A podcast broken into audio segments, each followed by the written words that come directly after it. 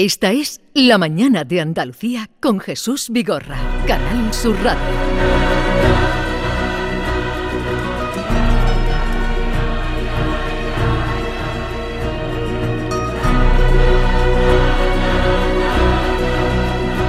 Abrimos esta última hora ya del programa escuchando la banda sonora de La Sociedad de la Nieve, última película de Juan Antonio Bayona, que se estrena hoy, que hoy llega a la gran pantalla. El director además ha dicho que esta película hay que verla en la gran pantalla. Bueno, ahí es donde se debe ver el cine. Eh, una película que ya juega en la Champions antes de llegar a su estreno y bueno, ha recogido reconocimientos y premios como en el Festival de San Sebastián, pero digo lo de la Champions porque ya está seleccionada como película en lengua no inglesa eh, de cara a los Globos de Oro.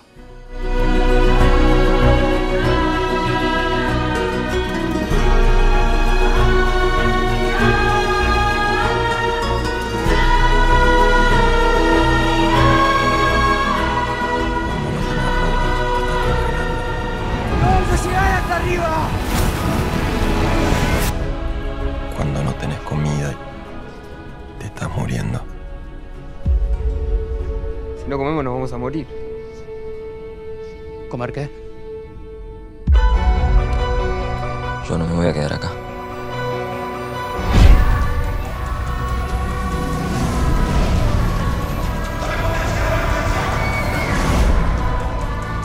¿Ahora se van a dejar morir? ¿Después de todo lo que pasa?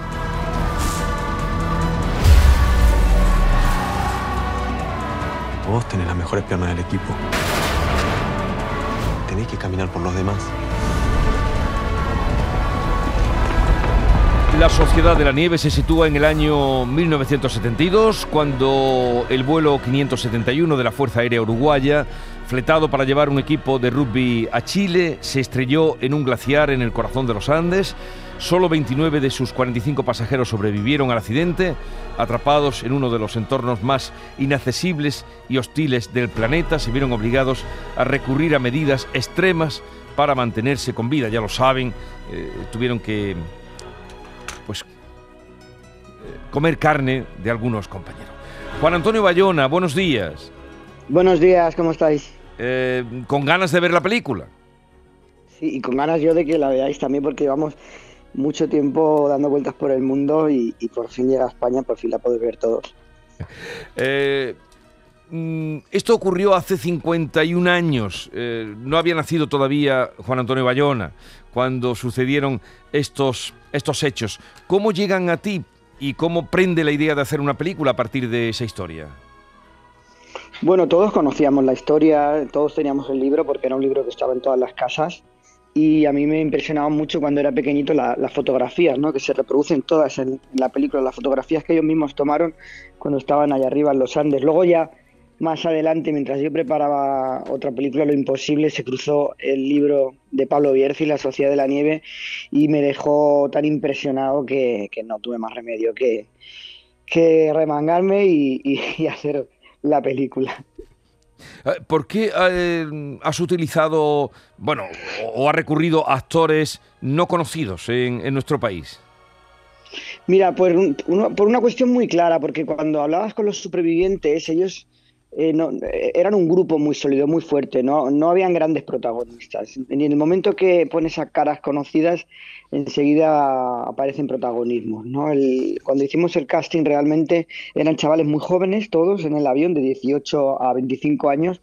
No hay actores en Uruguay y en Argentina eh, con, carrera realmente, porque son muy jóvenes.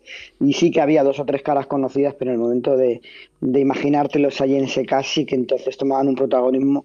Y era una película donde lo importante era, era el grupo y nadie era más, más importante que nadie. Supongo, Juan Antonio, que en muchas ocasiones, ya en el libro y, y en el rodaje de la película, te habrás preguntado si te vieras en una ocasión o en una circunstancia como la que se vieron ellos, ¿cómo actuarías?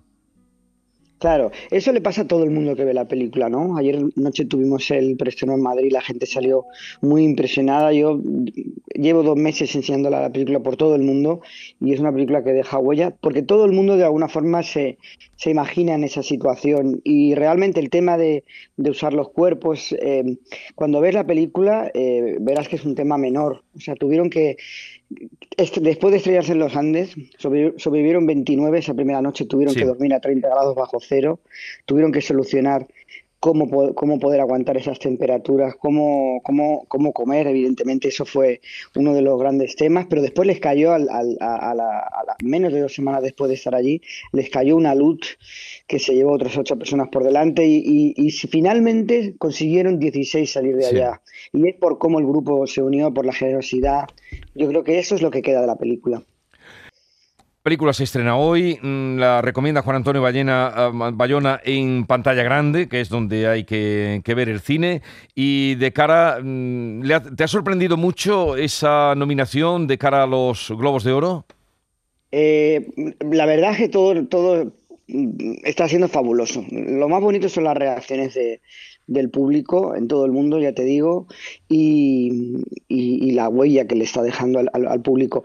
Y una cosa que no quiero dejar de decir, que es que la película se rodó en Granada. Sí, sí, no, yo quería también ir ahí porque nos llegaban compañeros, no, Juan Antonio Bayona está rodando, que fueron 72 mm, días, ¿no? Que estuvimos cinco meses rodando allá arriba en, en, en Sierra Nevada. El, el, público realmente le va a costar reconocer Sierra Nevada porque eh, hicimos un trabajo muy fuerte, muy importante con todos los efectos visuales y, la, y, y estuvimos tres veces en los Andes para que realmente las montañas de, de, de los Andes, que son gigantescas, yo estuve allí en persona, sí. eh, son las que se reconozcan en la pantalla, pero estuvimos todo un equipo de, de, de cientos de personas eh, la verdad, muy felices, muy contentos de estar rodando la película en Sierra Nevada. ¿Y, ¿Pero por qué Sierra Nevada? Porque, claro, lo de los Andes es in, inconmensurable al, al, lado de Sierra Nevada. ¿Por qué elegiste Sierra Nevada? Bueno, nosotros queríamos rodar la película en España, que es donde estamos más cómodos siempre, eh, con nuestro equipo, y Sierra Nevada nos daba todas las condiciones. Eh, había una geografía que era, es verdad que era 10 veces más pequeña, porque los Andes son, es la cordillera más grande del mundo, de hecho, pero nos daba la forma perfecta, ¿no? Había un anfiteatro de montañas, un valle, y después hay una cosa muy curiosa, que es que eh, esta, esta, historia pasó en, en, Argentina, se cayó en el Valle de las Lágrimas, como se le conoce, que uh -huh. es el hemisferio sur, y nosotros estábamos estábamos en el hemisferio norte. La, cordillera de, de, las montañas de Sierra Nevada son las que están más cercanas al Ecuador, son las que tienen la luz más parecida y son las que también nos daban más horas de luz, porque nosotros tenemos muy poquito tiempo para rodar la película, entonces teníamos que estar todos listos para rodar antes de que saliera el sol en un, en, al lado del Veleta, en un rincón bastante inaccesible, y nos trasladamos hasta allí 100 personas cada día y, teníamos 8 horas de luz. Que, y realmente el, por, por, la condición eh, geográfica y también por las, por las horas de luz era el mejor sitio para rodar. Pues llega hoy el momento del estreno, el momento que el público ahora vea esta, esta obra, la última de Juan Antonio Bayona. Gracias por atendernos, mm, ya la veremos y, y tal vez cuando hayamos visto la película será buen momento para, para hablar de ella con, con más detalle. Mm, un abrazo queráis. y felicidades por todos los nombramientos que va teniendo ya la peli y aspiraciones. Muchísimas gracias, gracias a todos vosotros, gracias Jesús.